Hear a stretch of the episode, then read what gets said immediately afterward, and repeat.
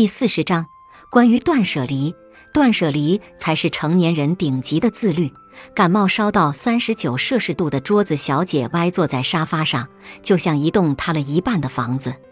但她的手一直没闲着，一会儿刷朋友圈，一会儿刷微博，一副看淡生死的样子，全然没有把要多休息的医嘱放在心上。我没好气地问她：“你说我们这一代人，到死前的那一刻，会不会也想摘下氧气罩？”刷脸解锁手机，再看一眼有谁给自己留言或者点赞。他嘎嘎的笑，然后无力的解释了一番。本想在网上搜一下怎么降温，搜半天没搜到，就不自觉的打开朋友圈了。看了一圈也没什么好玩的，就又不自觉地点开热搜了。其实大家面临的窘境都差不多，无非是拿百度看病，用微博吃瓜。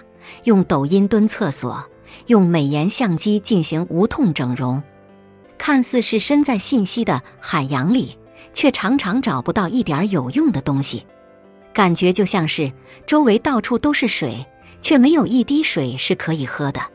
起床的第一件事就是伸手摸手机，就像是害怕错过了几个亿的买卖似的。发完朋友圈，就一遍一遍的刷新，就像是梦中情人真的会给自己点赞留言似的。睡之前也是捧着手机一直不舍得入睡，就好像喜欢的人真的会回信似的。因为大家都在拍照，所以你也疯狂的记录下各个角度的到此一游。因为好几个朋友都转发了某个视频，所以你也点开仔细看完。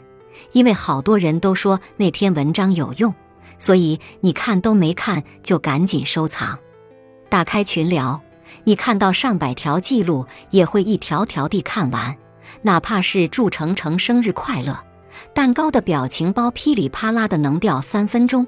打开微博，你忍不住要刷热搜，好让自己不和这个风起云涌的世界脱节。